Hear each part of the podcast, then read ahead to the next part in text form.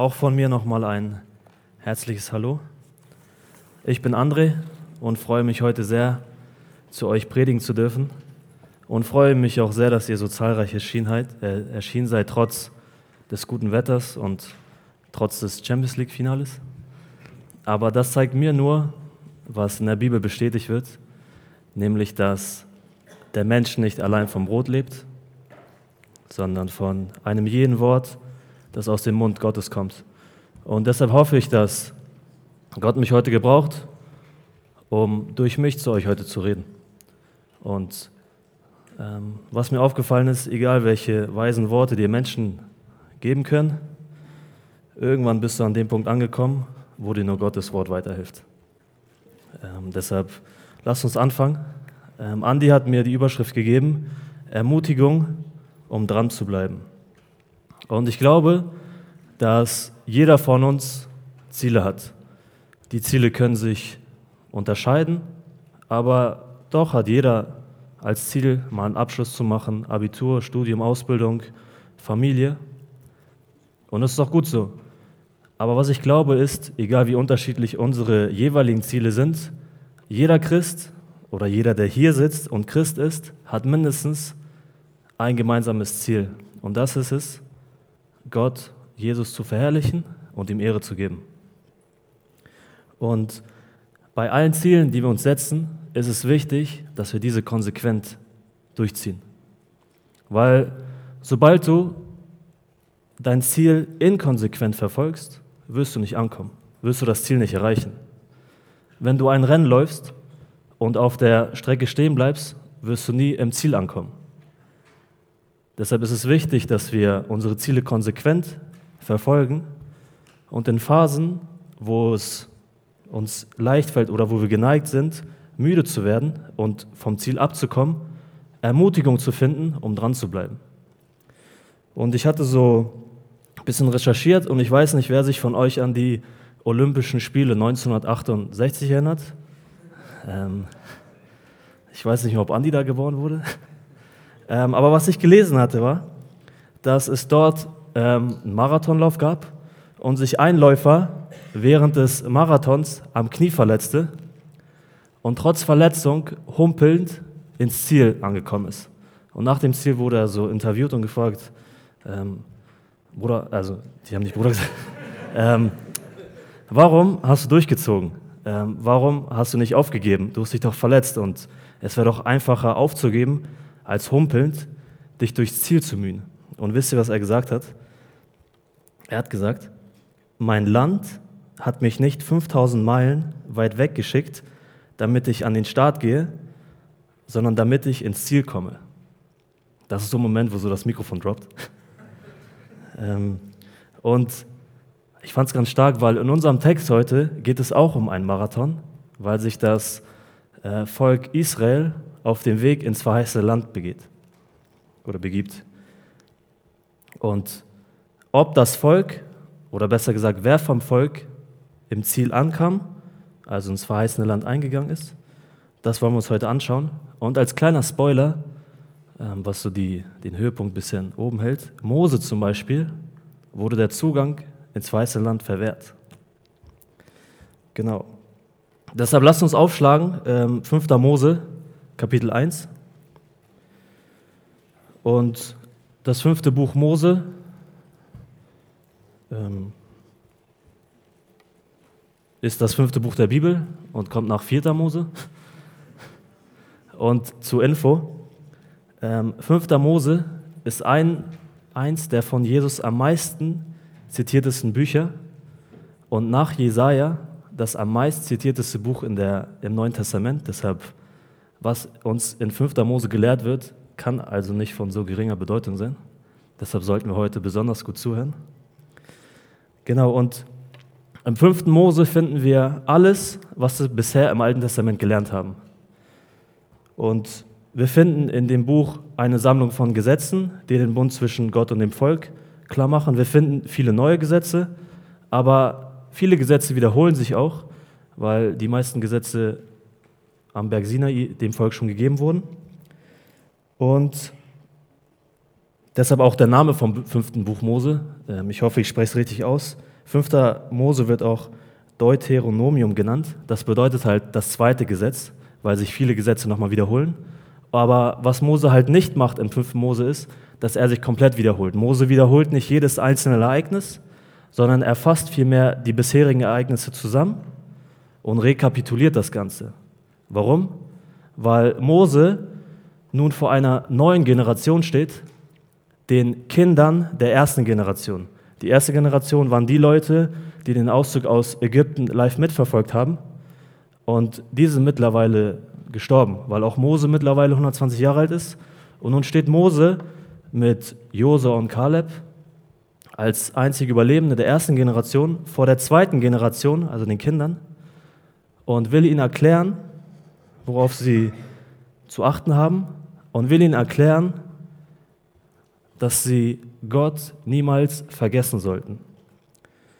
Weil in 5. Mose 6, Vers 12 steht, so hüte dich davor, den Herrn zu vergessen, der dich aus dem Land Ägypten, aus dem Haus der Knechtschaft herausgeführt hat. Und da beginnt schon. Hüte du dich oder achte du darauf, Gott nicht zu vergessen.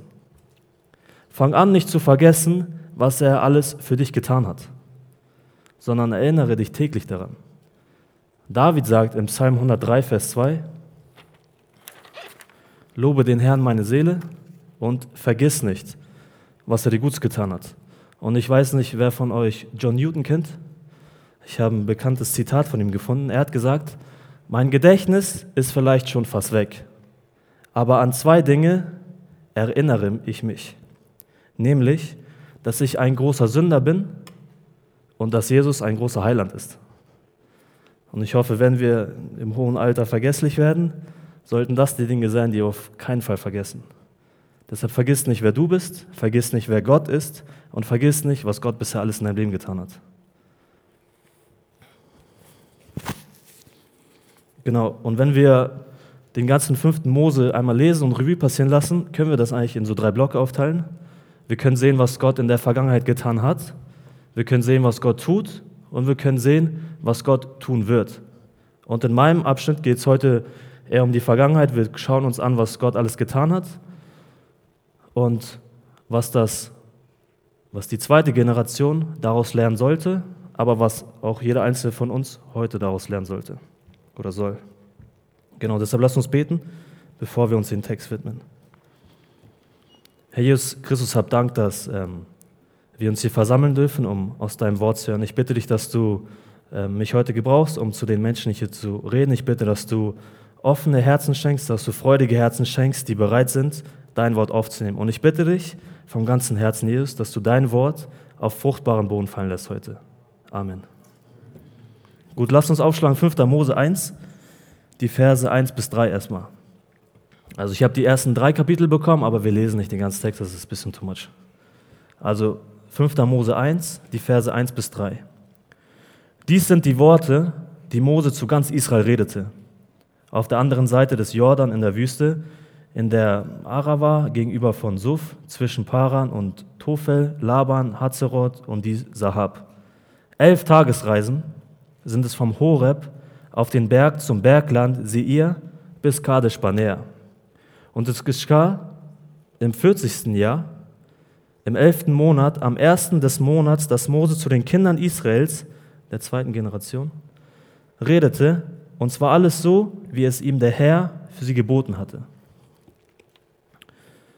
Genau, wir haben gelesen, dass, oder wir haben gehört, dass ähm, das Volk Israel aus Ägypten ähm, geführt wurde und am Berg Sinai blieb, um dort den Bund mit Gott einzugehen. Am Berg Sinai hat, Mo, äh, hat Gott dem Mose die zehn Gebote gegeben und sie befinden sich jetzt da. Und in Vers 2 haben wir gelesen, dass es elf Tagesreisen von Horeb bis zu einer anderen Stadt, Kadesh Barnea, dauert. Und Horeb bezeichnet hier nichts anderes als den Berg Sinai. Oder zumindest ist es in der Nähe vom Berg Sinai. Und dieses, der Ort Kadesh Barnea war ein Bergland und hinter diesem Bergland befand sich das verheißene Land. Das heißt, vom Berg Sinai, von dort, wo sich das Volk tummelte, bis zum verheißenen Land waren es elf Tagesreisen. Und im Text steht, dass 40 Jahre vergangen sind und sie immer noch nicht im verheißenen Land angekommen sind. Und ich kann ja verstehen, wenn wir Leute uns was vornehmen, wenn wir uns vornehmen, innerhalb von elf Tagen zwei Kilo abzunehmen und wir dafür aber 40 Jahre brauchen, ähm, ist das schon ein bisschen unverhältnismäßig. Und was innerhalb von zwei Wochen hätte erledigt werden können, dauerte 40 Jahre oder dauerte so lange, dass bereits eine Generation verstorben ist. Und aus einer Wanderung mit einem konkreten Ziel wurde ein sinnloses Umhergehen in der Wüste von Ort zu Ort. Und dass diese Reise mittlerweile 40 Jahre dauerte oder andauerte, war nicht Gottes Fehler. Dass das Volk nicht im verheißenen Land ankam, war nicht Gottes Fehler, war nicht Gottes Schuld, sondern was wir lernen über die ganze Bibel hinweg, ist, dass Gott sein Volk nie falsch leitet. Vielmehr ist es doch Gott, der seinen Kindern den Weg leitet und zeigt. Jesus selbst sagt, ich bin der Weg. Niemand kommt zum Vater als nur durch mich. Deshalb, wenn es also nicht Gottes Fehler war, warum kam das Volk nie im verheißenen Land an? Warum?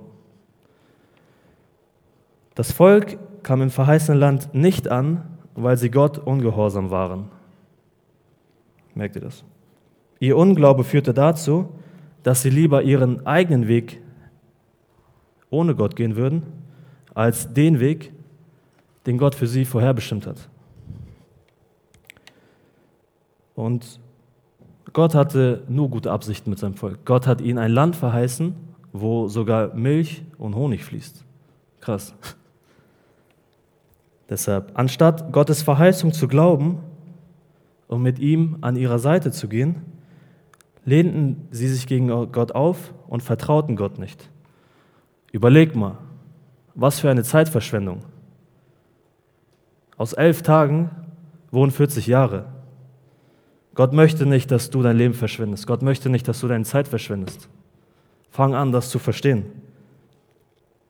Wenn Gott spricht, dann sind das Worte des Lebens. Jesus sagt, der Dieb kommt, um zu stehlen, zu töten und zu verderben. Ich bin gekommen, damit sie das Leben haben und es im Überfluss haben. Johannes 10, Vers 10. Deshalb haben so viele Menschen auf dieser Erde kein wahres Leben. Sie meinen zwar, uns geht es auch gut und mein Leben macht Spaß, aber sie haben kein wahres Leben, weil sie nicht auf Gottes Verheißung vertrauen weil sie nicht auf Gottes Verheißung hören, weil sie nicht auf das hören, was Gott ihnen zu sagen hat oder sagen möchte. Und was Gott jedem Einzelnen zu uns zu sagen hat, können wir herausfinden, wenn wir sein Wort aufschlagen, wenn wir die Bibel aufschlagen und lesen. Deshalb sag nie, dass ähm, Gott schweigt, wenn deine Bibel zugeschlagen ist.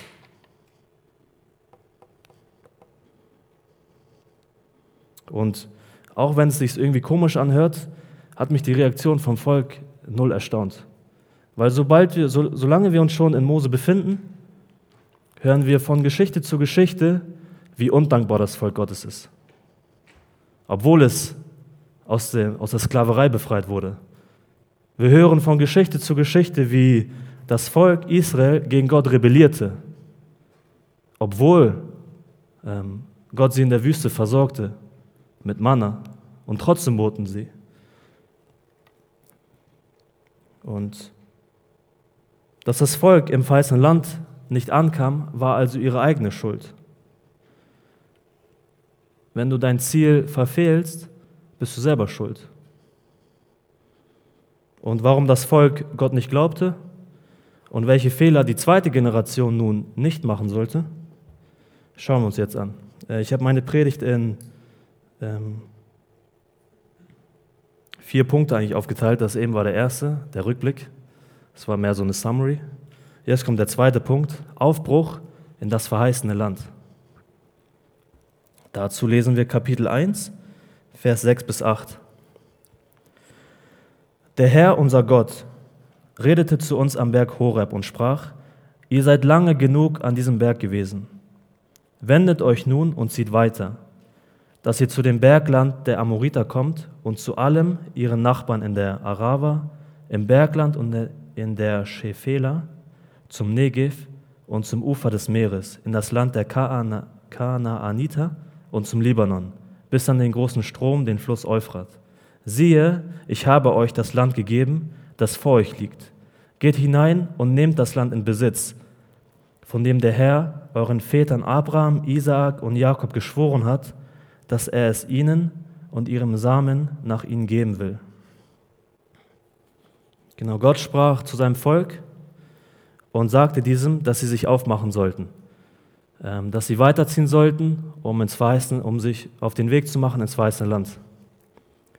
Und Gott sprach, fand ich ganz spannend, ihr seid lange genug an diesem Berg gewesen. Wendet euch weiter und los. Und ich glaube, dass Gott das auch heute jedem Einzelnen von uns hier sagen möchte. Du bist viel zu lange an diesem Berg geblieben. Und damit meine ich nicht, dass du deine Gemeinde wechseln sollst, um Gottes Willen, sondern ich meine damit, dass wir Christen aus Bequemlichkeit sehr schnell geneigt sind, ähm, in einer gewissen Routine und in einem gewissen Alltag zu verharren und stehen zu bleiben. Ähm, genauso wie das Volk Israel jahrelang oder eine längere Zeit am Berg Sinai seine Runden drehte, sind wir es auch, wenn wir uns im Alltag immer umdrehen.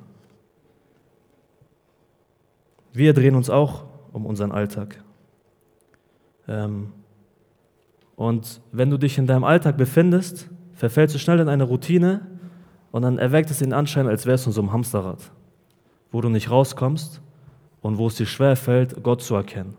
Weil du stehst morgens auf, gehst zur Arbeit, Schule, isst ein bisschen, kommst nach Hause, schläfst und das Ganze wiederholt sich wieder. Und es wird zur Routine und du bist müde, nach Gott zu suchen, weil du so erschöpft bist, weil du keine Zeit für etwas anderes hast. Und du bleibst in deiner Routine, in deinem Alltag stehen und siehst Gott nicht. Das macht dich blind für Gott. Dein Blick auf das verheißene Land, die Hoffnung auf dein Ziel geht verloren oder gerät in Vergessenheit. Das ist die Gefahr. Deshalb überleg mal, wie schnell holt dich der Alltag ein nach einer Freizeit? Wie schnell holt dich die Routine ein an einem Montag? Routine ist Gift, weil es uns davon abhält, auf das zu schauen, was Gott noch alles für uns vorbereitet hat. Denk mal darüber nach. Warum sollte denn Israel weiterziehen? Weil Gott etwas viel Besseres für sie vorbereitet hat, als nur, dass sie an dem Berg da chillen. Das Volk sollte noch so viel Land in Besitz nehmen und so viel mehr von Gottes Gnade sehen. Und genauso hat Gott noch viel, viel mehr für dich vorbereitet, als du dir das denken könntest. Auch für dich und mich gibt es noch so viele neue Dinge über Gott zu erkennen und zu lernen. Und wir machen so schnell den Fehler, dass wir meinen, 100% zu wissen, wie Gott tickt. Wir machen den Fehler zu meinen, dass wir Gott schon vollkommen kennen. Und deshalb sind wir müde, die Bibel zu lesen, weil wir denken so, was soll uns das Wort denn noch sagen? Ich kenne Gott doch schon. Du sitzt vielleicht hier in der Predigt und lässt dich schnell ablenken, weil du denkst, das, was der vorne sagt, habe ich schon hundertmal gehört. Und das ist die Gefahr dabei, weil niemand von uns kann Gott vollkommen verstehen. Und weil wir nicht auf Gottes Wort hören wollen, weil wir meinen, dass wir ihn schon zu 100% kennen, findet in unserem Leben auch keine Veränderung statt. Wozu auch, denken wir uns. Deshalb will ich dir sagen, bleib nicht am Berg Sinai, verharre nicht, verstarre nicht in deiner Routine, in deinem Alltag, sondern fang an, Gott jeden Tag von neuem kennenzulernen. Fang an, so zu werden wie Jesus. Fang an, im Glauben zu wachsen. Fang an, nach Heiligung zu streben. Deshalb, Jesus ist niemand, den du auf Krampf in dein Leben irgendwie einbauen solltest, indem du dir ein bisschen Zeit für ihn nimmst und danach beiseite räumst, sondern wenn du an Jesus glaubst, dann ist Jesus dein Leben. Und dann sollte Jesus vielmehr deinen gesamten Alltag prägen, als dass er nur irgendein Punkt auf einer To-Do-Liste ist. Denk mal darüber nach. Ähm, und wenn wir im Text weiterlesen, Vers 8, ähm, finde ich es krass, wenn wir uns mal angucken, was Gott genau dem Volk verheißen hat. Es steht, siehe, ich habe euch das Land gegeben, das vor euch liegt, geht hinein und nehmt das Land in Besitz. Und ich habe mal bei Wikipedia ein bisschen äh, rumgesucht. Gott hat, den, Gott hat dem Volk Israel in der Summe ein Land von circa 300.000 äh, Quadratkilometern verheißen. Und unter David, König David, hatten sie gerade mal 30.000 Quadratmeter Land eingenommen. Für die Mathe-Brains, das sind 10 Prozent gerade mal. Und äh, was zeigt uns das? Ähm, Gott hat seinem Volk zwar ein Land verheißen, aber das Volk sollte es auch in Besitz nehmen. Genauso ist es, wenn dir jemand ein Geschenk macht. Wenn dir jemand ein Geschenk macht, musst du es doch öffnen. Weil wenn du das Geschenk nur anguckst, wirst du niemals wissen, was die Person dir geschenkt hat. Es hört sich simpel an, aber wenn du darüber mal nachdenkst, ist es doch so. Gott möchte jedem Menschen die Hand reichen und was machen sie? Brauche ich nicht.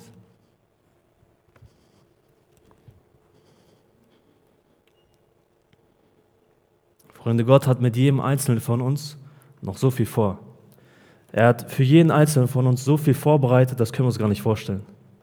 Weil 1. Korinther 2,9 sagt, was kein Auge gesehen und kein Ohr gehört und keinem Menschen ins Herz gekommen ist, was Gott denen bereitet hat, die ihn lieben. Wir können uns das gar nicht vorstellen, was Gott für uns alles vorhat. Und Gott segnet uns und Gott beschenkt uns und Gott versorgt uns das heißt, jede gute Gabe und jedes vollkommene Geschenk kommt von oben, vom Vater. Jeremia 29, 11. Denn ich weiß, was für Gedanken ich über euch habe, spricht der Herr, Gedanken des Friedens und nicht des Unheils, um euch eine Zukunft und eine Hoffnung zu geben. Die Frage ist, nimmst du in Anspruch, was Gott für dich vorbereitet hat? Hast du vor Augen, was Gott dir sagen möchte? Lebst du in dem, was Gott für dich vorbereitet hat, oder träumst du nur davon? Kannst du es genießen oder ist es für dich eher eine Qual? Nimmst du Gott, nimmst, nehmen wir Gott wirklich bei seinem Wort? Römer 8, 28. Wir wissen aber, dass denen, die Gott lieben, alle Dinge zum Besten dienen. Glaubst du das? Jesus sagt, kommt her zu mir alle, die ihr mühselig und beladen seid, so will ich euch erquicken. Nimmst du das in Anspruch? Julian hat gesagt, alle Sorgen werft auf ihn, denn er sorgt für euch. Machst du das? Oder trägst du lieber selber deine Lasten? Und das Problem ist, dass wir diese ganzen Bibelstellen, die ich jetzt vorgelesen habe, das Problem ist, dass die Menschen das nicht glauben. So viele Menschen, auch Menschen, die sich Christen nennen, verschließen sich vor dem Wort Gottes. Und es gibt dann ähm, einige Bibelstellen, die sie vielleicht mögen, weil die Bibelstellen sie ermutigen und bestärken.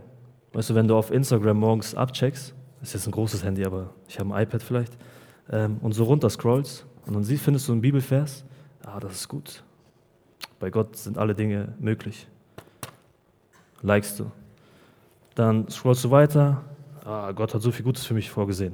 Likest du. Aber sobald eine Bibelstelle kommt, die dich herausfordert, was machst du dann? Bist du auch gewillt, so schnell das zu liken?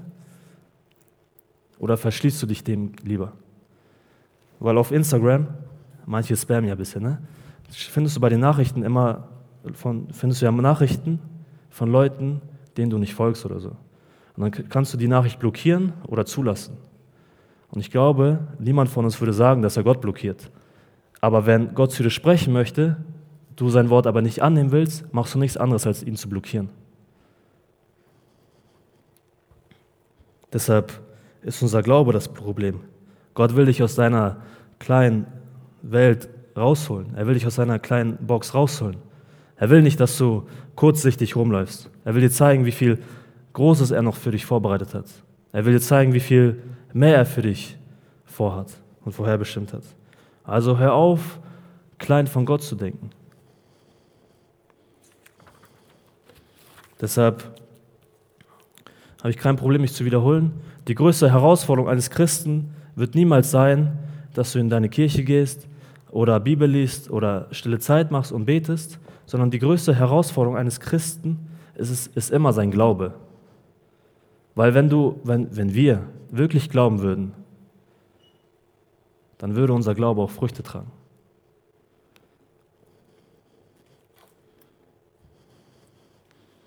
Wenn ich dich frage, liebst du Gott, würde keiner von euch mir das Gegenteil nennen. Safe nicht. Ich kenne euch. Aber wenn ich dich frage, tust du auch das, was Gott von dir möchte?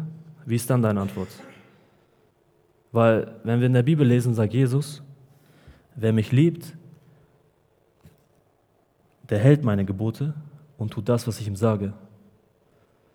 Also lebt nicht im Widerspruch, Bruder und Schwester. Ähm, deshalb, unser Unglaube und Ungehorsam sind es, die uns hindern, Gottes Auftrag auszuüben und Gottes Verheißung in Anspruch zu nehmen. Und das sehen wir im nächsten Punkt, Punkt 3, Auflehnung des Volkes Israels. Vers 19. Hier. Da zogen wir weg von Horeb und wanderten durch jene große und schreckliche Wüste die ihr gesehen habt, auf dem Weg zum Bergland der Amoriter, wie es uns der Herr, unser Gott, geboten hatte. Und wir kamen an bis Kadesh Banea. Also das Volk ist jetzt an diesem Bergland angekommen, Kadesh Banea, und dahinter befindet sich das weiße Land. Das heißt, das Volk steht kurz vor der Ziellinie. Das Ziel ist zum Greifen nah. Und in Vers 21b sagt Gott, zieh hinauf, nimm es in Besitz, also das Land, so wie es der Herr, der Gott deiner Väter dir verheißen hat. Und jetzt fürchte dich nicht und sei nicht verzagt. Und was macht das Volk? Vers 22. Da kamt ihr alle her zu mir und spracht, lasst uns Männer vor uns hersenden, die für uns das Land erkunden und Bericht bringen über den Weg, den wir ziehen und die Städte, in die wir kommen sollen. Also das Volk steht kurz davor und sagt so, Wajo, warte, bevor wir jetzt alle in einem Trupp da hochziehen, lass uns zwölf Männer zusammensuchen, die gehen nach oben, spotten das Land und checken die Lage ab, kommen runter und erzählen dann und dann entscheiden wir, was wir machen. Und die Idee, nur wenn man so nachdenkt, die Idee, das Land vorher von bestimmten Männern abchecken zu lassen, macht doch eigentlich Sinn. Ist doch die sichere Variante. Und Mose selbst fand das sogar gut, weil er sagt, und die Sache war gut in meinen Augen und die Idee, und ich nahm die Idee von euch zwölf Männern, nee, sorry, Vers 23, und die Sache war gut in meinen Augen und ich nahm von euch zwölf Männern, Männer aus jedem Stamm, ein Mann. Also Mose war d'accord und meinte so, ja, okay, machen wir. Ähm, aber egal, ich muss mich daran gewöhnen ein bisschen, ähm, egal wie praktisch, pragmatisch, rational, gut, nenn es wie auch immer, sich diese Idee anhört, es ist nichts anderes als eine Handlung, die aus Angst und Unglaube resultiert. Weil warum sollten die zwölf Männer vorher das Land abchecken?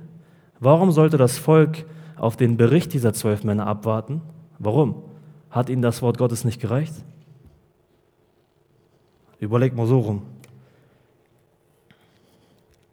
Und sie haben dann zwölf Männer hochgeschickt und 40 Tage lang haben diese zwölf das Land ähm, erkundet.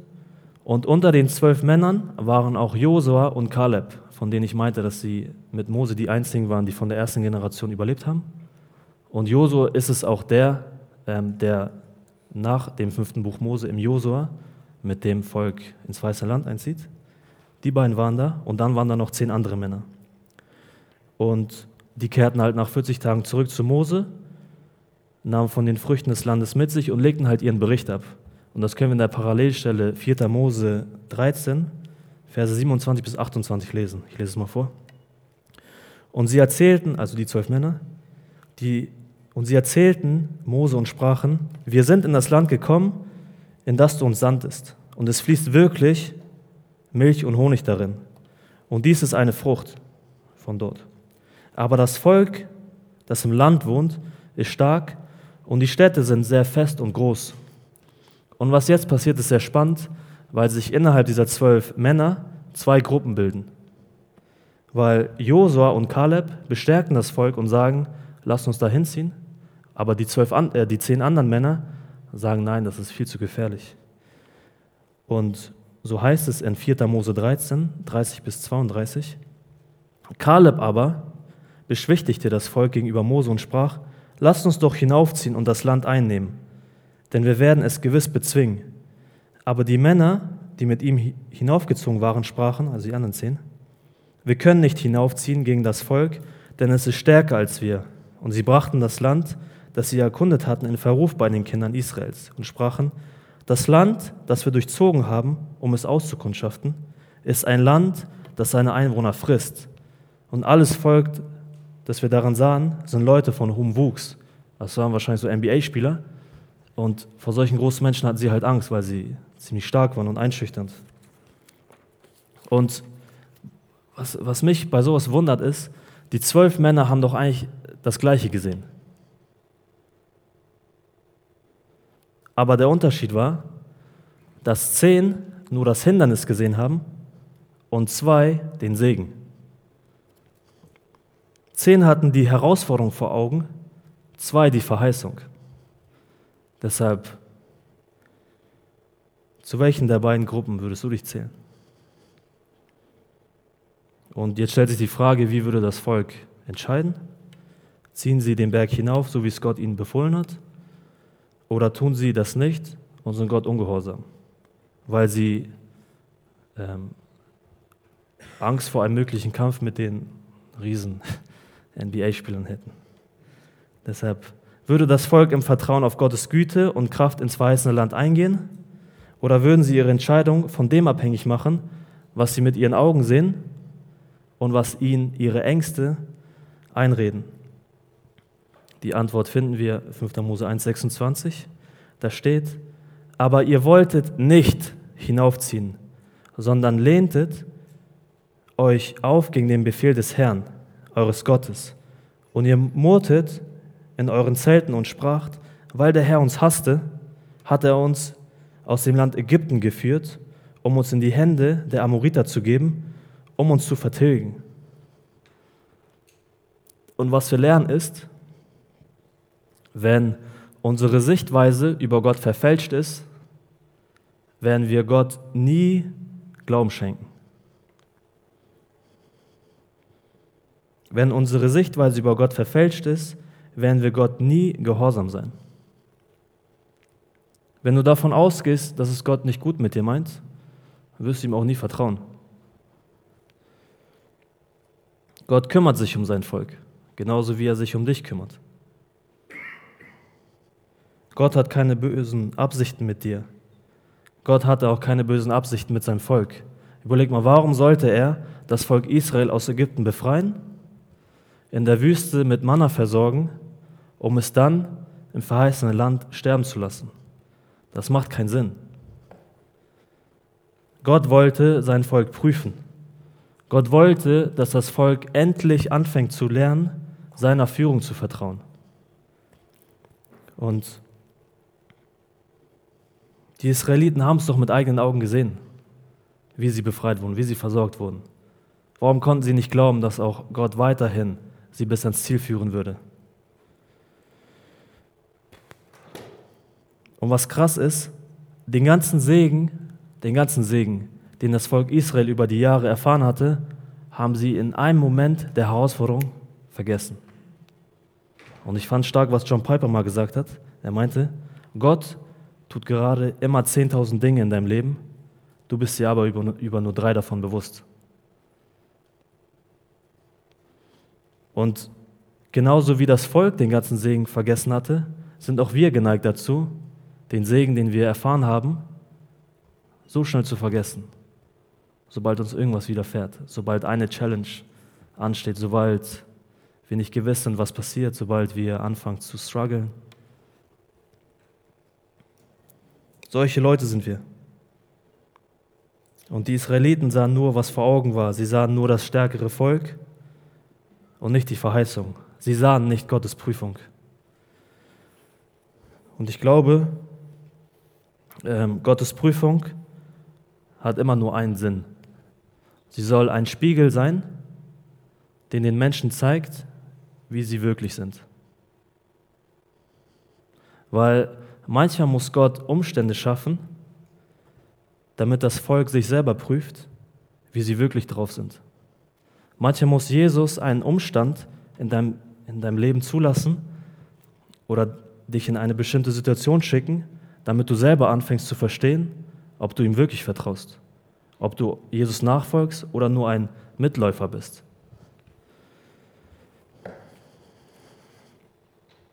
Und ist es nicht dann eigentlich komisch oder seltsam, wenn wir Gott darum bitten, dass er eine bestimmte Situation, in die er uns hineingepackt hat, ändert, obwohl Gott eigentlich möchte, dass wir daraus lernen, dass wir uns ändern?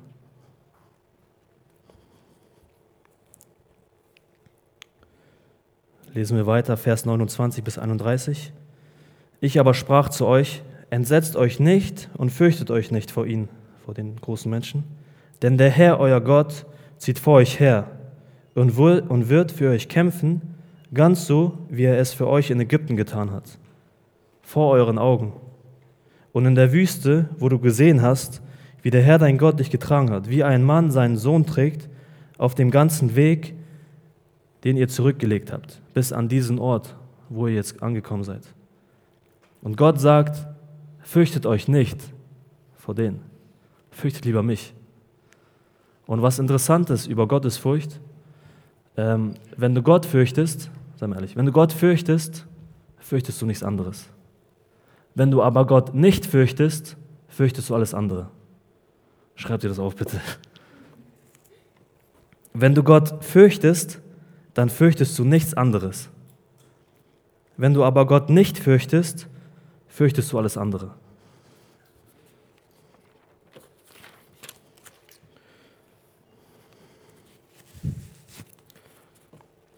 Deshalb, was wir daraus lernen, ist, Angst und, Angst und Furcht entsteht in uns, wenn wir unwillig sind, Gott zu vertrauen. Angst entsteht in jedem Einzelnen von uns, wenn wir denken, dass es auf uns ankommt. Wenn wir denken, dass alles von uns abhängt. Und damit kommen wir nicht klar, weil das zu viel ist für jeden Einzelnen von uns. Weil wir anfangen, Lasten zu tragen, die wir gar nicht tragen sollen. Was auch Julia meinte, werft all eure Sorgen auf Gott, denn er sorgt für uns. Aber wenn du es nicht machst, bist du derjenige, der die Lasten trägt. Und irgendwann wird das alles zu viel für dich und du knickst ein. Und das Volk hatte nur vor Augen, wie sie von diesen Amoritern, von diesen Schränken geschlagen werden. Und das hat sie abgeschreckt. Und deshalb wollten sie da nicht raufgehen, sondern weglaufen. Und vielleicht bist du auch so einer. Wenn du vor einer Herausforderung stehst und du hast Angst, läufst du auch lieber weg. Bevor du dich dem stellst, läufst du lieber weg und gibst auf. Aber lasst uns da lernen von David, als er gegen Goliath kämpfte. Also David und Goliath, eigentlich dieselbe Situation. Da spricht David in 1 Samuel 17, 37. Weiter sprach David, der Herr, der mich von Löwen und Bären, also nicht irgendein Kabib, sondern David, ne? Kabib Moga Dingster, ihr kennt den, glaube ich. Also der Herr, der mich von Löwen und Bären errettet hat, er hat mich auch von diesen Philistern errettet. Und Gott hat es auch getan. David hat Goliath besiegt. Und das ist es, was das Volk anfangen sollte zu verstehen. Gott ist es, der für euch kämpft. Deshalb frage ich dich, wie lange willst du Lasten tragen, für die, Gott ans Kreuz, äh, für die Jesus ans Kreuz ging?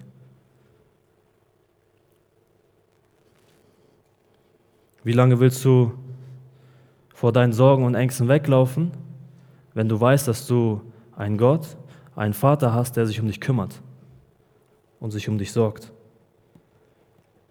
Römer 8, 31, ist Gott für uns, wer kann gegen uns sein? Niemand. Deshalb fang an, auf das zu hören, was Gott dir sagt.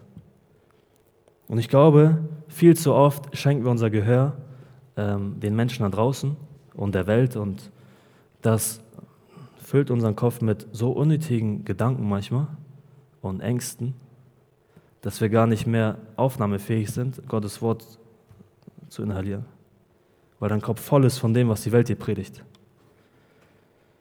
Deshalb will ich dich auffordern, zu prüfen, womit du deine Gedanken füllst. Ähm, füllst du deine Gedanken mit dem, was Menschen dir sagen oder mit den Worten, die Gott dir sagt? Und wann will ich dich noch äh, auffordern zu prüfen, mit was für Leuten du deine Zeit verbringst? Sind es Menschen wie Jose und Kaleb, die dich ermutigen, an Gottes Verheißung festzuhalten? Oder sind es eher die anderen zehn Menschen, die dich eher von Gott abhalten als hin zu ihm ziehen. Ich meine, ich will nicht sagen, dass du jetzt alle ungläubigen Menschen meiden sollst. Du sollst ein Licht sein und ihnen begegnen. Aber je mehr du mit denen chillst und vielleicht kein Licht bist, umso mehr wirst du das tun, was sie machen. Und das wird dich prägen. Deshalb musst du dich nicht wundern, wenn du, wenn du äh, nicht in deinem Glauben wächst oder nicht in deiner Heiligung vorankommst, wenn du nur mit Leuten chillst, die gar nicht im Glauben wachsen wollen musst du dich nicht wundern. Deshalb prüf das. Und das Volk Israel hat eigentlich alles falsch gemacht, was er nur falsch machen konnte. Ähm, das verheißene Land war der größte Segen, mit dem Gott sein Volk hätte segnen können. Und was hat das Volk gemacht? Sie hat diesen Segen nicht angenommen. Deshalb setzten sie ihr Vertrauen nicht auf Gott, weil ihre Sichtweise verfälscht war und ihre Angst überwog. Deshalb kam das Volk nicht im verheißenen Land an. Das war der Grund. Es war ihre eigene Schuld, nicht Gottes Fehler. Deshalb sind seit dem Aufbruch vom Berg Horeb, vom Berg Sinai, mittlerweile 40 Jahre vergangen. Deshalb pass auf, welchen Menschen du dein Gehör schenkst, weil es passieren kann, dass du dadurch die Verheißung Gottes aus den Augen verlierst. Sei ein kluger Mensch, der sein Haus auf Felsen baut und nicht auf Sand, würde Jesus sagen. Und was ich neu gecheckt habe in diesem, während meiner Predigt ist, dass weder du noch ich, niemand kann Gott aufhalten, dich zu segnen. Niemand. Niemand. Aber es gibt irgendwas, was den Segen Gottes in deinem Leben unterdrücken kann.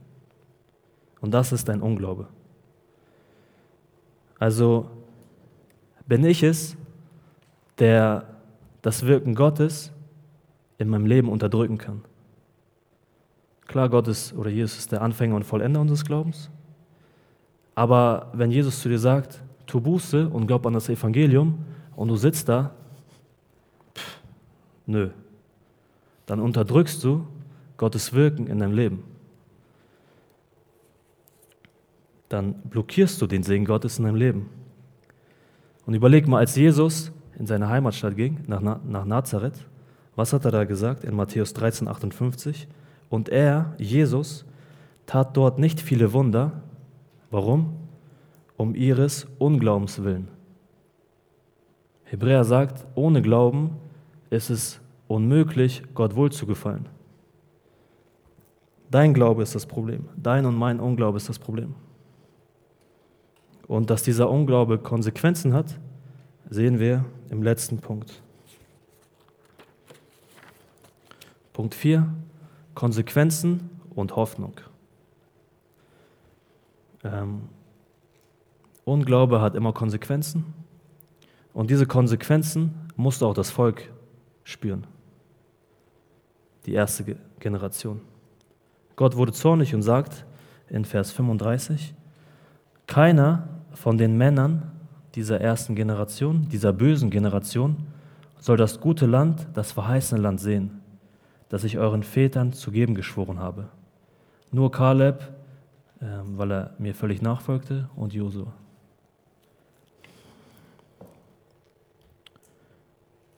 Also Ungehorsam und Unglaube zwingt uns, auf das Beste zu verzichten, was Gott für uns vorbereitet hat.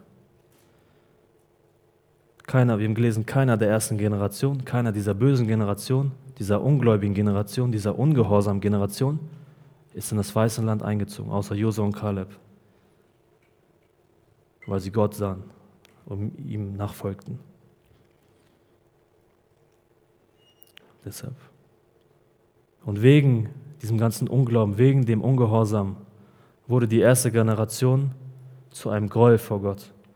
Im Psalm 95, 7 bis 11 steht, Heute, wenn ihr seine Stimme hört, so verstockt eure Herzen nicht, wie bei der Herausforderung am Tag der Versuchung in der Wüste, wo mich eure Väter versuchten, sie prüften mich und sahen doch mein Werk. Jetzt 40 Jahre, 40 Jahre empfand ich Ekel vor diesem Geschlecht. Und ich sprach, sie sind ein Volk, das in seinem Herzen in die Irre geht. Und sie haben meine Wege nicht erkannt, sodass ich schwor in meinem Zorn, sie sollen nicht in meine Ruhe eingehen. Mach nicht den Fehler, mach nicht denselben Fehler. Weil durch das Verhalten der Menschen, durch die Einstellung Gott gegenüber, richtete sich das Volk damals selbst, aber genauso richten sich die Menschen heute wegen ihrem Ungehorsam und Unglauben. Wenn sich die Menschen für etwas entscheiden, entscheiden sie sich gleichzeitig gegen etwas. Wenn sich die Menschen für ihren eigenen Weg entscheiden, entscheiden sie sich gleichzeitig gegen Jesus. Und es gibt da keinen Mittelweg. Es gibt da keinen lauwarm. Entweder ja oder nein. Und wir mögen vielleicht äh, viel über Jesus lesen und hören, aber wenn wir nicht an ihn glauben, dann gelten seine Verheißungen nicht für uns. Gottes Verheißungen gelten denen, die ihm glauben. Johannes 3:18 Wer an ihn, Jesus, glaubt, wird nicht gerichtet. Wer aber nicht glaubt, der ist schon gerichtet, weil er nicht an den Namen des eingeborenen Sohnes Gottes geglaubt hat. Das ist harter Tobak. Deshalb dein Unglaube oder der Unglaube wird dir eine ewige Konsequenz bereiten. Weil dieses Leben hier auf Erden, was du und ich leben, entscheidet darüber, wie wir unsere Ewigkeit verbringen. Entweder bei und mit Gott oder getrennt von und ohne Gott. Ähm, Timothy Keller hat mal gesagt, es wird am Ende zwei Kategorien von Menschen geben. Die einen sagen zu Gott, dein Wille geschehe Gott.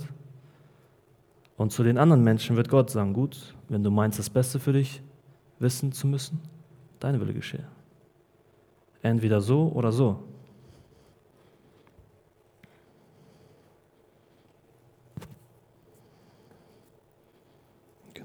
Entweder bei und mit Gott oder getrennt von und ohne Gott. Und Trennung von Gott ist das, was jeder von uns verdient hätte. Deshalb musste Gott Jesus schicken.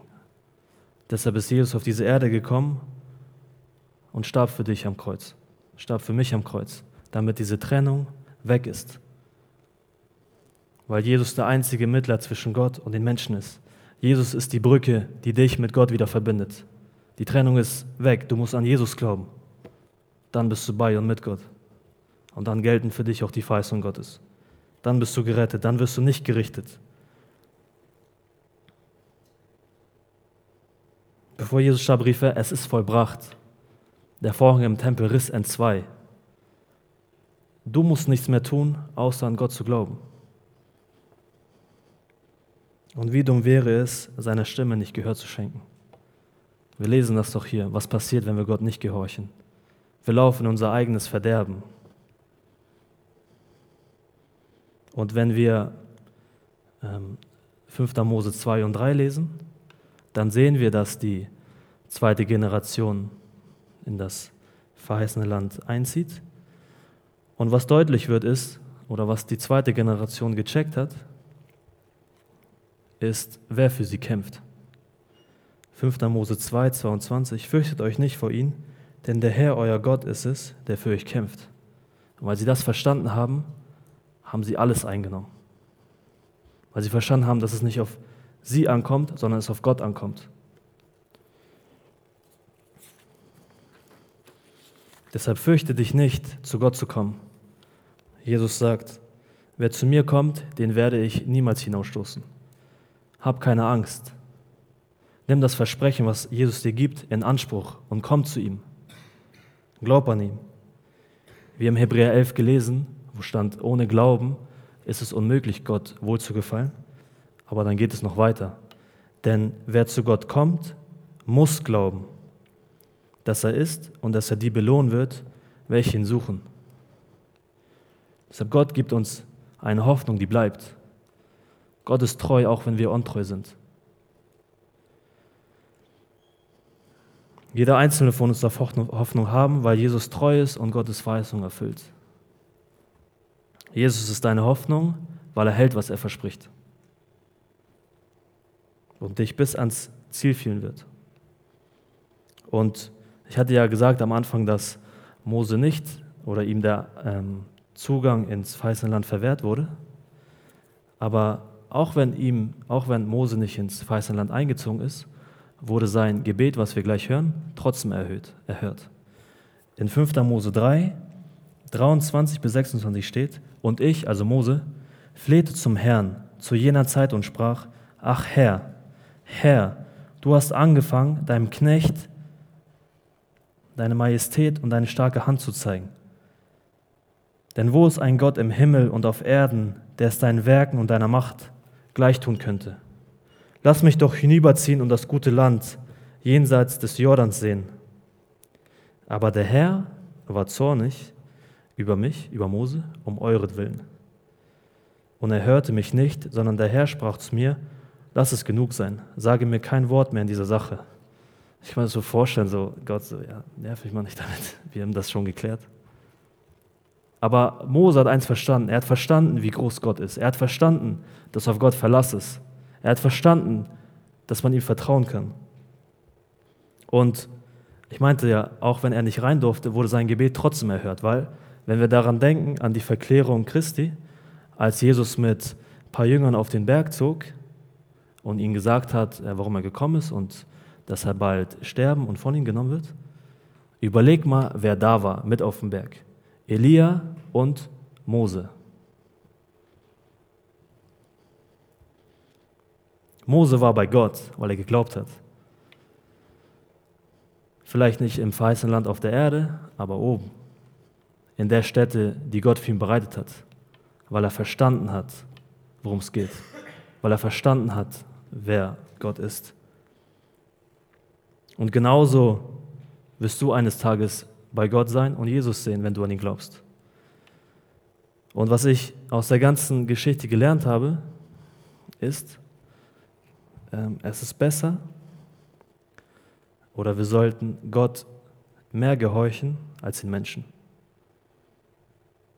Das sind nicht meine Worte, sondern ich habe sie aus Apostelgeschichte 5,29.